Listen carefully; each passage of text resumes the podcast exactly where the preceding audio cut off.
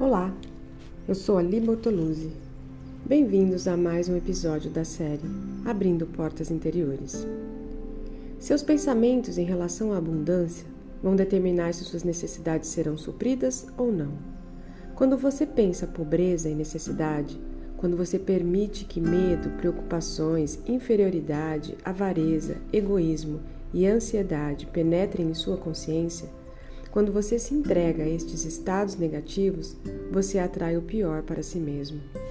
Se você pensar como um mendigo, você será um mendigo, porque estará se privando de todas as boas coisas da vida que lhe pertencem, se ao menos você reajustar seus pensamentos e atitudes em relação a elas. Comece já a pensar prosperidade. Visualize todas as suas necessidades sendo supridas maravilhosamente. Recuse-se a aceitar qualquer carência porque se existe uma carência, ela está na sua própria consciência. Por que interromper o fluir dos meus abundantes e ilimitados estoques com sua consciência limitada e restritiva?